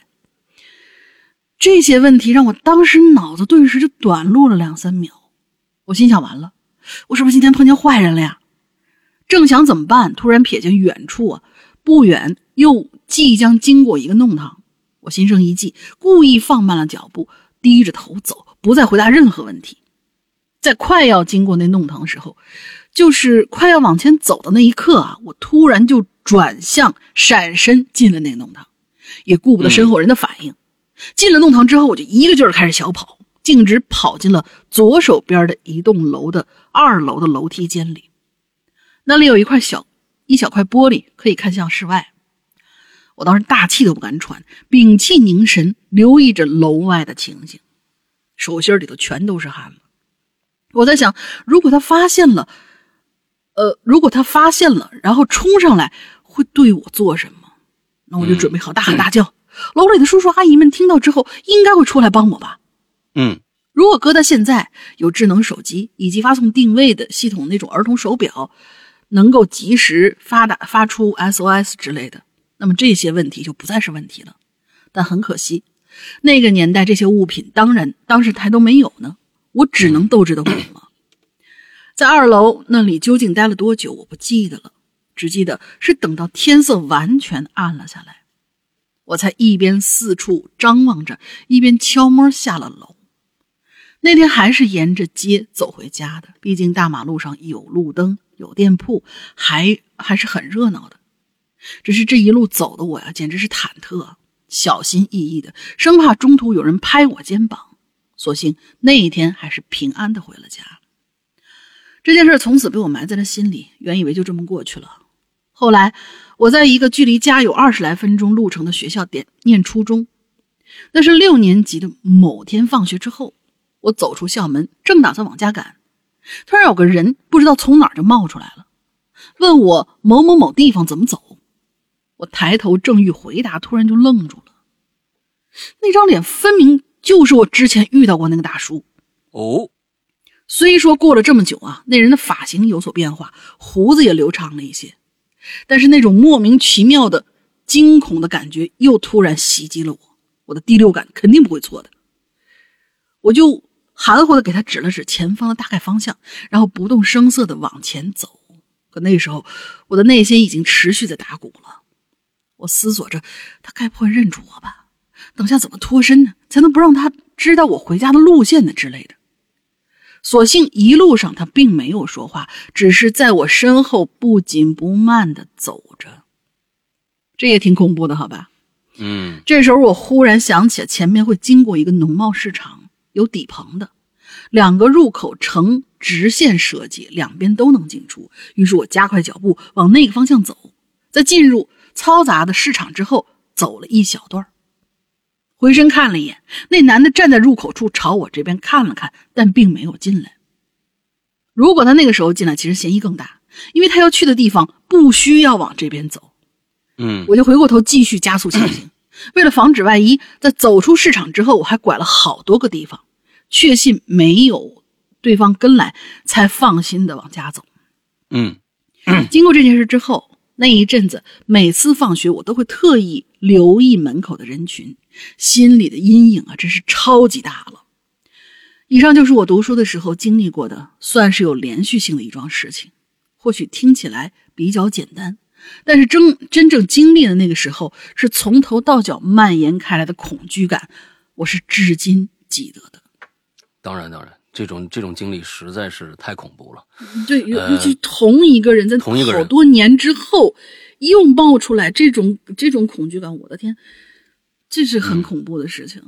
呃，最近呃很多的嗯题材都是关注女性的这种被骚扰啊或者什么的这样的题材。嗯完之后，呃，最近有一个电视剧，我看了两集啊，我看了两集，我觉得他讨论的那个那个方向挺有意思的，就是呃，我们处在一个 这这个这个是这这个这个话题，咱们不能往那个方向走啊，呃，咱们先不讨论男权女权的问题。总之，在这样的一个、一个一个环境下，有很多人自然而然形成了一种呃固有的想法，固有的想法就是说，比如说某一个人，咱就抛去性别，咱抛去性别，某一个人，我有了权势以后，他对待其他人的那个状态。就变成了另外一个感觉，像那个片子讨论的就是这个这个问题。这是一个，呃，周迅演的周电视迅那个吧，哎，周迅演的这个电视剧啊，就是我觉得他讨论那个方向非常有趣。有一些人认为我有了钱，而对女性的态度，我应该就是这个样。如果你呢不反抗，我就可以耍流氓。他觉得，哎，这是我很绅士啊，对方愿意不愿意的，反正他没有反抗啊，那我就没问题。他是真正觉得，他是从道德层面觉得，觉得哎这是没问题的。我并没有强迫某些人，而对于某些人呢，被这样的对待了以后，咱们也抛去性别，我觉得女的也一定有，啊，女大款也也也也不少啊。咱先抛去所有的性别啊，这这些东西，就说、他觉得，对于受到这样的对待的这这些人来说，他害怕，他心里是不愿意的，但是又不敢反抗。那么这个算不算被骚扰？算不算被侵害？他们讨论的是这个话题，因为没有证据。对于法律来说，因为对于法律来说是没有证据的，所以其实这这这个这个这个话题，我觉得讨论的特别特别的呃有趣啊。所以就是那个片子就在探讨这样的一个一个一个一个事件，就是说在强权的这样的一个呃之下，对方如果心里不愿意，算不算是你你你你侵害？呃，我觉得这个这个题材也挺好的。现在很多的又更多的去去关心到这个话题，我觉得这是世界这个这个社会进步的一个一个呃一个信号，应该去关关注一下这个了。你像很多这种就是大叔，好家伙，你都碰着他两次，他干这事儿不知道干了多少次了。嗯就在这一条路上啊，甚至啊，可能是两条路啊，但是他人家这个呃呃很多方向发展嘛，每天就干这点事儿啊，说不定呃，在他的另外一面的生活里边扮演着一个什么样的道貌岸然的角色也说不定，不知道。嗯哈，但是现在也是，确实孩子们也有这个手机呀，啊，也有这种手表啊，也确实能够保证一些个人的安全啊，也确实是，呃，科技带来了一些安全感，但是也不用太，嗯，太依赖这个。现在有手机了，碰这种人赶紧报警，啊，就就立马就走了。好吧，下一个九号鬼友。石阳龙灵好，上次留言被读到，很开心，嘻嘻啊！觉得你们就像我未曾谋面的好朋友，亲切真实啊，亲切真诚，而且 very 幽默，特别棒，科科啊！不夸你们乐，夸呗，这有什么呢？你全夸都没问题。夸呗最喜欢念这个 啊！言归正传，这期榴莲是不能说的秘密。我想每一个人的一生中都会经历很多困境，很多时候是自己有意无意间造成的，所以我。是始作俑者，而拯救者也是自己，而非他人。哎，这话说的挺好的，确实是这样。呃，待会儿咱们再在最后再说啊。曾经经历了一些很困难的时候，慢慢出来的感觉真的是抽丝剥茧一般。但我并不后悔，因为每一件挠头的事情都会教教会我一些道理，也因此成为更好的自己。我也很喜欢有些固执，有些。叛逆、有些不计后果的我，毕竟这就是我这个家伙呀。现在我在学习这个娃娃的制作，一直喜欢有童心的世界，每天脑海里都琢磨这些。即使在睡梦当中，也会思考一些技术上的问题。半夜醒来睡不着呢，呃，会去雕刻。哎，是做娃娃嘛？可能是雕刻脸啊、手啊什么之类的啊。嗯，觉得做自己喜欢的事情是最幸福的了。引用前几天看到的一句话，他说：“因为想不变，所以看起来我总在变，变来变去的，不过是想守住一些自认为应该守住的东西。”特别好啊。嗯，后面有个 P.S. 诗阳，我也梦到过很多次飞翔，在梦中我双手伸向天空，有一种失重的感觉。经过很多次尝试，终于可以飞了，俯瞰大地的感觉特别的棒。这就是我的秘密，喜欢阴天下雨、打雷刮风，喜欢一切生动的事情的我。两位主播辛苦了，祝你们永远快快乐乐、平平安安。Hello 怪谈，收听长虹。这是一个特别特别，我我觉得这是我今天读到的唯一一个让我感觉到释然的呃一个东西，就是他并没有讲太多的自己的秘密，不能说的秘密，因为每个人都有不能说的秘密，包括我，包括大玲。完了之后，但是这些秘密，它是一个什么样的方向？它这里面写了，就是说可能这个秘密里边是一个不堪的我，但是。它最后可能会让我变成一个更好的我，而这里边你看他写的说，很多的时候是自己有意无意间造成的，所以我是始作俑者，而拯救自己的也是我自己，而非他人。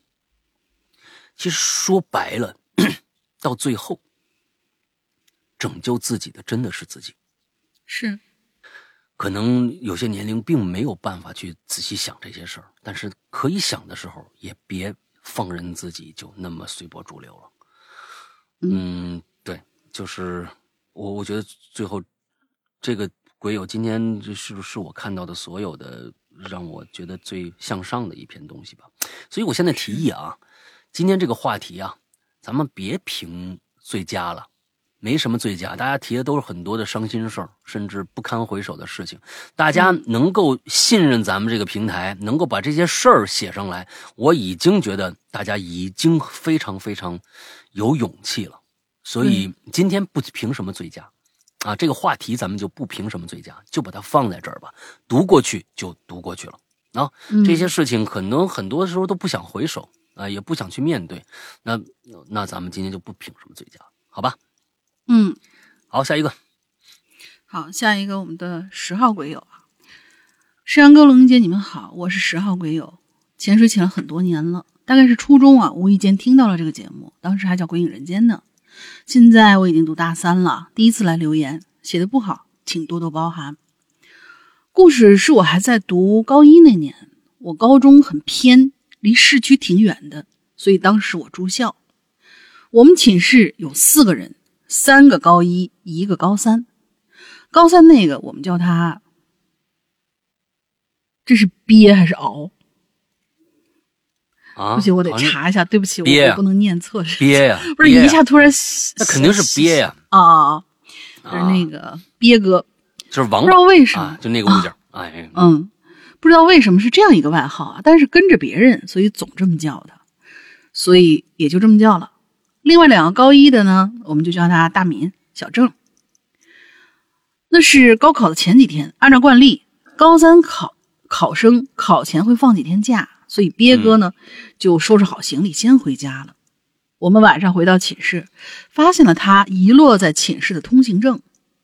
这通行证啊，相当于学校住校生的门禁卡，类似于嗯员工证那种，上面是一张本人的照片，然后下面的下面是名字。我们不知道怎么的，可能是为了给他祈福，哎呀，开玩笑的嘛，就把灯啊全都熄灭了，房间里头啊顿时很黑。小敏呢，呃，小郑呢就点开了，呃，就打开了打火机，然后我呢拿出了三根烟，给了大敏、小郑一人一根儿。啊，全场大敏拿着手机啊在录视频，准备发给别哥。我们就把别哥那通行证啊贴在墙上，然后三根烟对着他的照片，跟上香一样，嘴里还念念有词。哎，那个一路平安呐、呃怎么怎么着啊？不要回来找我们，反正就就这类吧。啊，突然啊，奇怪的事儿就发生了，啊我们手里的烟呐、齐刷刷的全灭了。烟灭了，对，烟怎么能灭呢？因为烟的话，如果你没有任何的那种，比如说水突然泼它一下那种外力去那什么的，啊它能从头烧到尾。对，它又不是雪茄，雪茄自己就灭了。是是是是是，所以这个就很诡异。这大米就说了，我们之前玩恐怖游戏的时候，他胆子最他妈离谱，完全不带害怕的。当时他就说他是什么时候命格贼硬，就就就咱们这么搞会不会不太好啊？小郑就说，嗯就拍了这么一会儿，怕什么呀？继续吧。然后我们就重新把那烟点了起来。嗯小郑就开始装起逼来啊，半开玩笑：“别哥，一路走好啊，咚咚锵，咚咚锵啊！”这里的咚咚锵啊，是他故意模仿有人去世的时候，这法师做法那种情形。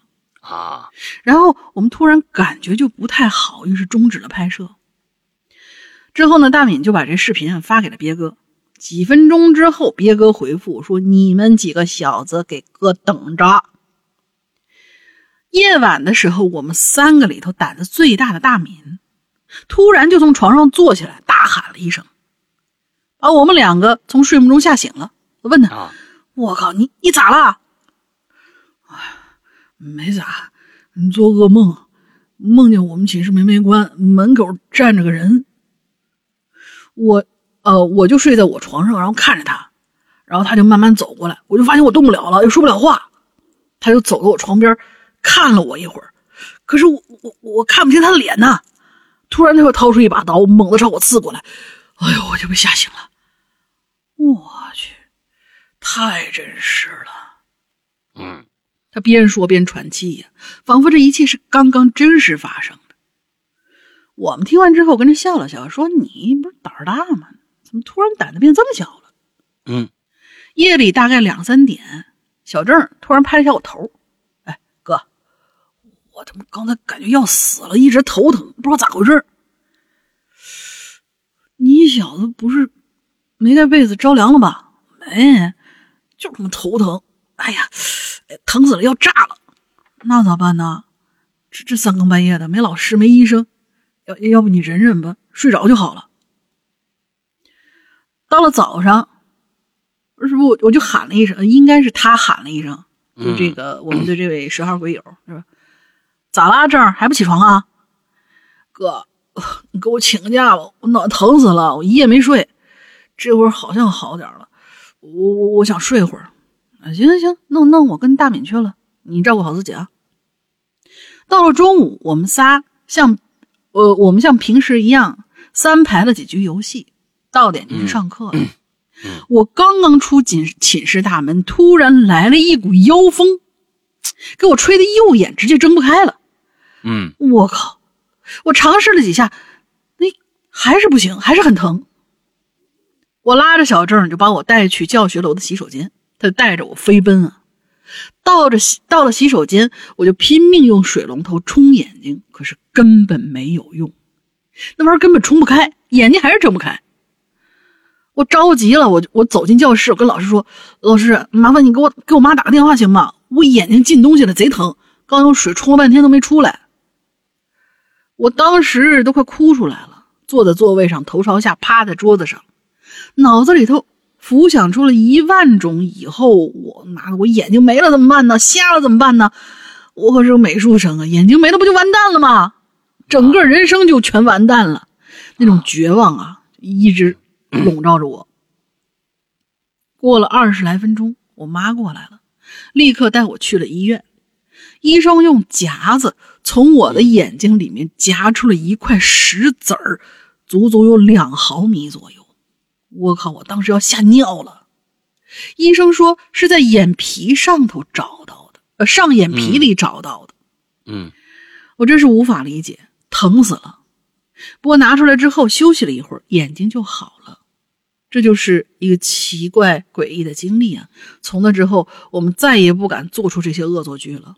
嗯，好的，故事讲完，希望大家能够喜欢。最后祝《哈喽怪谈》越来越好。还有，呃，他这打了一个名字啊，其实是是他对象的姓儿，那咱咱这儿也隐去了。哎有宝宝 宝宝，今天是北京时间八月四号，我们在一起的第三百八十一天，我爱你。第一次在互联网上留言，希望被读到，谢谢主播大大。那你这人家可能就听听节目呢，你知道吗？你把人那姓带出来行不行？他他写姓了没有？写了，啊，对，你把姓带出来，那姓可以带出来，要带啊！我我看一眼啊，带个姓啊，带个姓。你这要不然人家白，人家就想让你说的，咱们不把名带出来，咱们把姓带出来。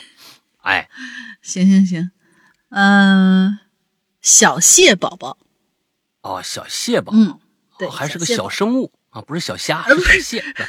谢谢的谢，谢谢的啊，谢谢的谢谢啊，OK，行，那这这这一般就能听出来是谁了，你知道吧？嗯，对，哎，对对对，人家没想这个，起码人家两个人之间互相知道谁是谁就完了呗，对不对？对，哎，你看这这个确确实，我是觉得呀，你们说的这个这个鳖哥呀，人家可能是有保家仙儿呢。哎，人家保家仙儿来来惩罚你们俩你们仨人来了。对，所以其实这个东西，其实哎，这是一个学习过程啊。这这这就嗯反正你做了一次这个了，这这受到点惩罚，下次不做，这不是吃一堑长一智嘛？哎，这是最最基本的一个学习过程啊，吃一堑长一智、嗯啊。是对，好，呃，今天咱们最后一个啊，十一号嗯鬼友，主播好，既然不公开，那就分享个秘密。去年秋天呢，我跟同事去南方出差，具体什么地方咱们就不说了。晚上呢，接待我们的企业呀、安排这个饭局，一顿吃喝完毕以后，又安排了一些娱乐活动。啊，别别多想，就是唱唱歌啊、泡泡脚什么的。啊，我就觉得很无聊啊，对不对？不应该只是唱唱歌、泡泡脚吧？就是你看啊，于是呢就找了个借口，半道我就回酒店了，在酒店房间呢独自待了半个小时。啊，期间呢跟老婆通了会儿电话，又打电话呢问了这个同事，你们什么时候回来呀？啊，确定他们呢可能要后半夜才散场了，我就暗暗松了口气儿。随后呢，匆匆出了这家酒店，我就打了辆车就出门了。哎，有人就问了，你 这时候出门干嘛去呀？你猜，猜对了吗？哎也许有人是猜对了，没错儿。哎呀，我这约了个人，约了个人。我说你我你你写这我能我我我能念吗？我这个，我我觉得我可能念不了啊。啊？为啥呀？啊，我可能我觉得我念不了啊，这我约了个人儿，我咱们且咱们且且且念且珍惜啊，这说不定我就不念了啊，嗯。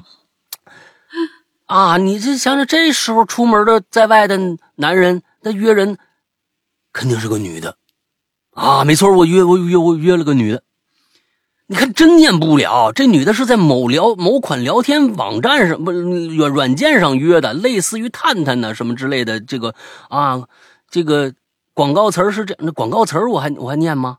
啊，显然这句广告词咱们你广告词就不不不不不念了啊。这个显然这句广告词很打动人，约人的过程我就不细说，你千万别细说了，我这这已经念不下去了啊！直接复制聊天对话吧，什么什么，嗯，什么，我真没办法念你这个秘密呀！我天哪，这不是教人好的，你你你等一下，你等一下，啊你看一下结尾，然后你再继续念。是吗？你看一眼结尾，然后你再继续念。嗯，他就是对呀，他他本身没安什么好心，遇到遇到事儿了吗？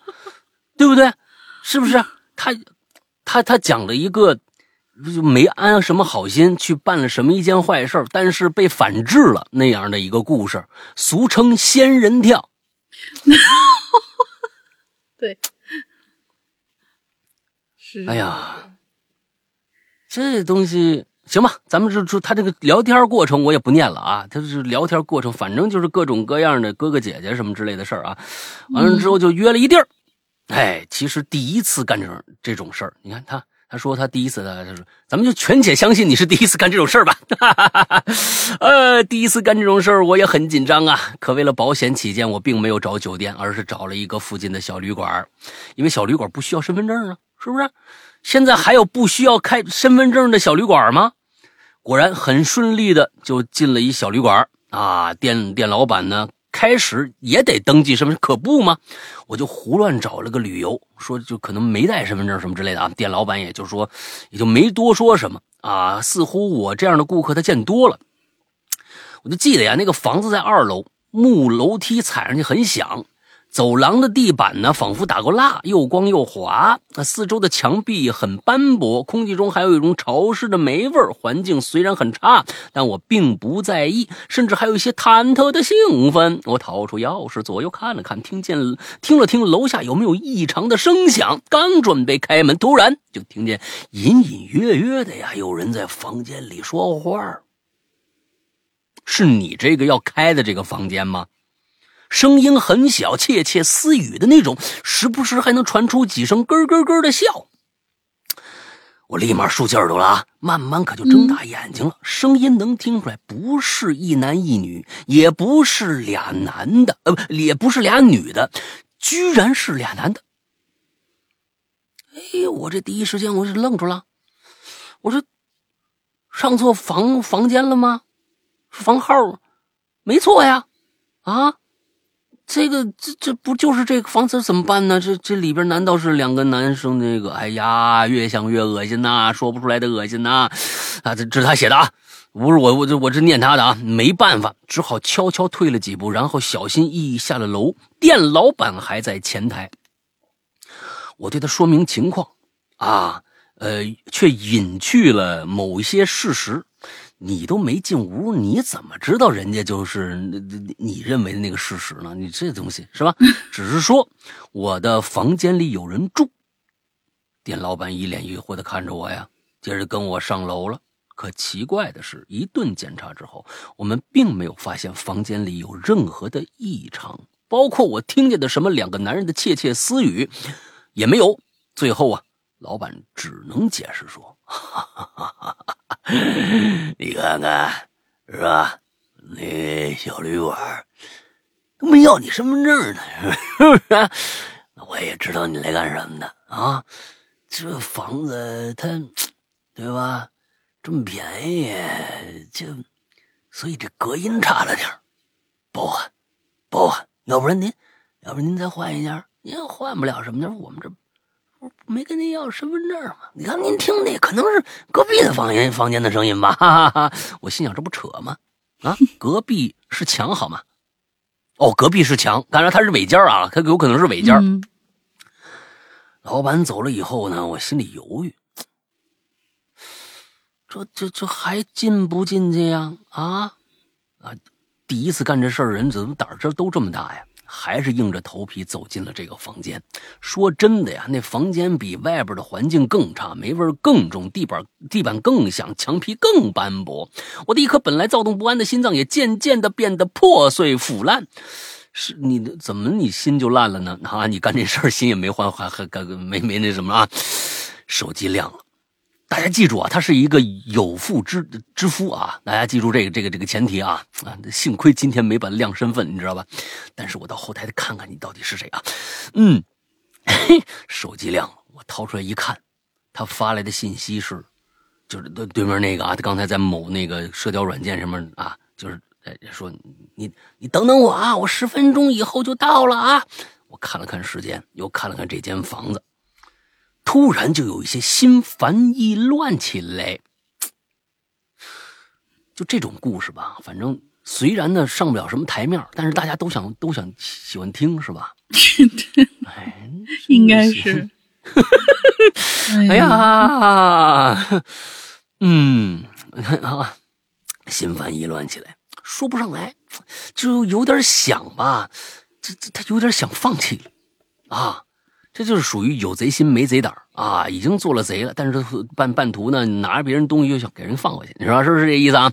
大半夜的人都约了，同事也不在，老婆早睡了，陌生的城市，没有登记身份证的约会，脸上的口罩包裹的很严，一切看上去都很都很 safe 呀。都很安全呐，但隐隐的，我怎么就感觉哪儿不对劲呢？你们猜哪儿不对劲？哎，就在我准备去卫生间，准备冲人没到你就冲澡，这么积极吗？是不是？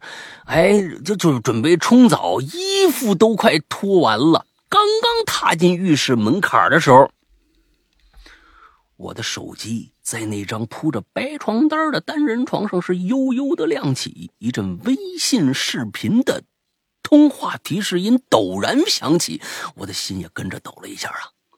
呀，我的眼睛也逐渐睁大了。三分钟之后，我火速下了楼。什么意思呢？你这就就。之后中间不提了吗？你人家跟你要视频通话，你这段怎么没讲啊？啊，三分钟之后啊，这他还来倒插笔，说不定啊。我火速下了楼，店老板不在前台，我冲出小旅馆，一股凉风，凉爽的秋风啊，就把我的脑袋彻底吹醒了。这个他他有一些没写明白，他可能是不是后面要倒插笔？不知道啊，咱们顺着开始念啊。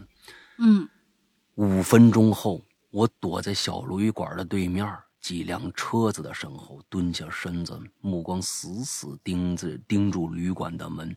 大约不到十分钟，有一辆黑色的面包车从马路上拐了过来，直直停在旅馆门口。接着，从车里边钻出一女女的来。哎，这个女的呢？这个女人呢？三十多岁，穿着短裙儿。披肩发，拿着手机挎包，打量了一下旅馆的霓虹灯招牌呀，回头对车上的驾驶位做了几个手势，然后呢，踩着高跟鞋就进旅馆了。虽然里，咱们不念了，好不好？大家啊，咱就不念后边，咱们大家也不对这个后面的发生什么事就不感兴趣了吧？大家都骂死我，你知道吗？都到这儿了。都霸王硬上弓了，你们还你不念？你说这个东西，这这 啊，这嗯，念不念？大家大家念不念？念吧，就一点儿啦。嗯，哎呀，哎呀，我只想把自己自己自己，呃，静静的把这个故事看完以后，就这个故事就到此为止了。能打能能能能杀了我，你知道吗？啊，虽然啊，就踩着高跟鞋进去了啊，虽然啊，离我有段距离。但我还是清楚的看着我，两个是彪形大汉坐在车里头啊。此刻他们正凑着脑袋，举着手机，在车内，车内灯微弱的亮光下是窃窃私语，坏坏的笑。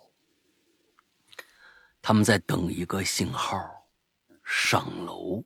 我的脑子轰然一响，我明白，这是仙人跳啊！最后，我得感谢我的老婆。没错。哈哈哈，那个恐怖的视频电话是他发的。哎呀天哪！当然了，他并不知道自己的老公大半夜在小旅馆里等着幽会别的女人。其实我在关键的时候下楼，并不是我老婆的电话，因为我可以不接嘛，对吧？我可以不接的。让我真正警惕的事情其实有很多，前面的内容里边已经交代过了。但最重要的一点，我并没有说。我一直感觉不对劲的，是因为。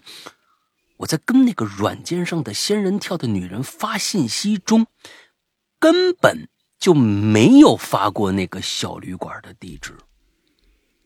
她却回复说：“哥，等我呀，十分钟以后我就到了。”好了，晚安。估计看行文习惯，老大应该猜出我是谁了。我只能说，本故事纯属虚构。放屁！不管是谁，这故事都是真的。我跟你说，哎呀，你自己把自己写成这样了，还让人别人觉得别人觉得这是虚构的。我跟你说，就算是虚构，你也完了。我跟你说，你是谁啊？啊？他是不是那个？他是不是那个？那个？呃，那个谁？我不告诉你。我到时候自己看去啊！我到时候自己看去 啊！我改密码。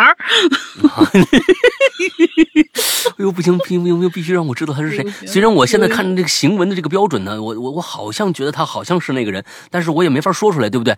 呃，但是，哎呀，嗯，就是你，你这还说你能干出这么龌龊的事情来，我真是，我真是看走了眼。哎呀，天哪！他这个故事告诉我们一个什么道理呢？说实在的，真的。别有事儿没事儿就偷腥去，好好生活不好吗？这偷 偷这个腥，你说，我觉得干嘛的值当的地儿啊？对对，你你你你你就算是那什么，你得花钱的，对不对？你花钱，我现在觉得所有的钱都花的不值当的，我现在觉得花所有的钱都都是浪费。我就想买镜头，你知道吗？最近干。所有的钱都要省下来买个镜头多好，你说是不是？对不对？我花到刀刃上啊！哎呀，你们这些人怎么想的呢？你看看啊，这没事的时候，而且你是有妇之夫，完了之后，这个每天上这些 A P P，你们过什么过什么烟瘾呢？说这干瘾啊，这些东西，哎呀，真是想不到，想不出来啊，是为什么？你看看这这个这个小旅馆啊，这个。你看他最开始这里边有俩男的，他也是窃窃私语，他好像还想扣一下后边是不是天上天给他点什么指示是吧？那俩男的其实不是他心里想的，而是坐在下面车里边的那俩男的，他还想把这个故事感弄得玄玄乎乎的。哎呀，你老婆呀，也是我跟你说，谁没个第六感呢？亲。你老婆第六感比你强多了，要不然半夜能给你发视频通话，是不是？对对对，哎呦，你老婆比你第六感强多了。哎，总总之呢，这故事也就这么就结束了啊。呃，我觉得希望吃一堑长一智吧，别以后相信什么这个那个的啊，好好过日子得了啊。你老你老婆挺好的，有一个这么好的第六感的老婆，回去问问卦。啊，问问工作生活啊，工作以后那个升职有没有希望？问问老婆，多问问啊。嗯，老婆第六感挺强，好吧。今天呢，咱们所有人的秘密呢都读完了啊。我觉得这里边有很多的秘密，真的是可能一辈子都记得住的一些不堪回首的秘密。很希望不管是什么样的秘密吧，嗯，我觉得大家能够相信我们这个节目。呃，觉得可可能不能跟别人说，但是能够在这儿变成一个出口，呃，我觉得把它说出来啊，也算是一种变相的一种倾诉也好，嗯，不管是什么样的也好吧。我觉得如果能帮到你，那简直是我们节目最大的荣幸。呃，也有可能我说的不对。啊，我千万也别听我说的，别别拿我说的当成什么，呃，就就是办法，就是你自己心里怎么想的，就去怎么做就好了。啊，我觉得有的时候，嗯，我我我我也是瞎说，你知道吧？哎，我就瞎说，站着说话不腰疼。嗯，很多的时候都是这样啊。别人说的那些感觉上，哎呀，你不能不能什么那个什么就行了，怎么着怎么着就行了，那都不是设设身处地，那是可能都不是对于你来说是最好的一个解决办法。但是如果真的能帮到你的话，那我不胜荣幸啊，不胜荣幸。嗯，呃，这个那今天就大大概到这儿了啊。今天所有的。呃，这个故事咱们不分高低贵贱啊，咱们今天就不评了。如果下一期还有这个话题还能留的话，大家还想去说一说的话呢，这个话题咱们就不做参考了，好吧？呃，因为确实你有一些写的挺好，但是我觉得挺挺挺挺苦的啊，是这就嗯不是个滋味所以咱就不评了啊。那大玲，你想个进群密码吧？进群密码啊。进群密码就是，你你先那个什么吧，你先说那什么，我我找找。啊，呃，这个我们说要说的很格外的小心翼翼啊，呃，我希望大家去关注我们的这个会员服务啊。完之后，是不是这是是不是得这么说呀？上次我们我们又被某某某某平台给下架了啊。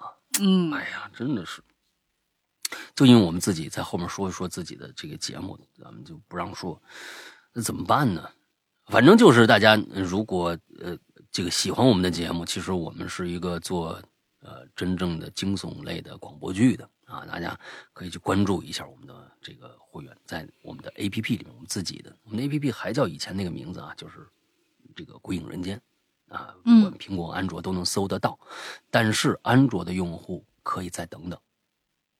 啊，最近千万别凑这个热闹，因为这个安卓这个系统现在一团糟，我们正在这个推这个新版本。等到新版本出来以后，我再跟大家说安卓怎么弄，好吧？这就安卓就不说了，那就剩苹果，苹果随便，就是你们正常的途径就去下载就好了啊。大概就是这个样子。我们里边其实有很多的呃，跟惊悚、恐怖、悬疑。本格推理相关的各种各样的作品吧，那我们也有这个，呃，这个推理类的，比如说啊，管系列恐怖类的，有呃，起码我们里边是有《午夜凶铃》和呃《咒怨》的有声版的啊，这两个有声版我觉得非常有趣，尤其是《咒怨》那个有声版，我制制作的方法不太一样，那很一般是我们是以最基本的一个。音乐广播剧的一个形式去做，而在《咒怨》的我的制作的其实里面几乎没有什么音乐，全都是环境声。也就是说，加野子从楼上扑通一下从那个那个那个橱柜里掉下来，一直从楼上爬下来，爬到你面前的这样的一个音效，我基本上全都是用，呃，就是环境声去做的整个这些东西啊。另外。就是整个制作过程跟其他的恐怖故事也不太一样，大家可以去感受一下。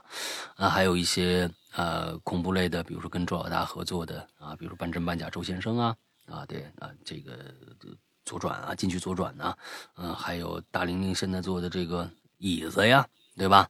我现在正在更新的十九年呢，还有还我们赵树臣同学正在更新的第《鬼影人间》第十一季啊，这个七咒啊，哎，各种各样的故事。够你听很长很长一段时间了啊！内容非常非常的丰富，而且我们是日日更新，啊，真的是每天都在更新，有新内容更新上去。那么想了解这个内容的话，想这个已经是会员，但是还没加我们 VIP 群的话，我在头上已经说了，如果你。就像这一次的这个事件，啊，我们在群里面是早就就就跟大家就通告了各种各样，你可能拿不到这个不知道这个通知的话，就会觉得很疑惑。所以，请已经是会员的朋友，想了解会员的朋友都去加一下下面我说这绿色图标可聊天、可付费的这样的一个社交软件的号，鬼影会员全拼，鬼影会员全拼，大概就是这个样子。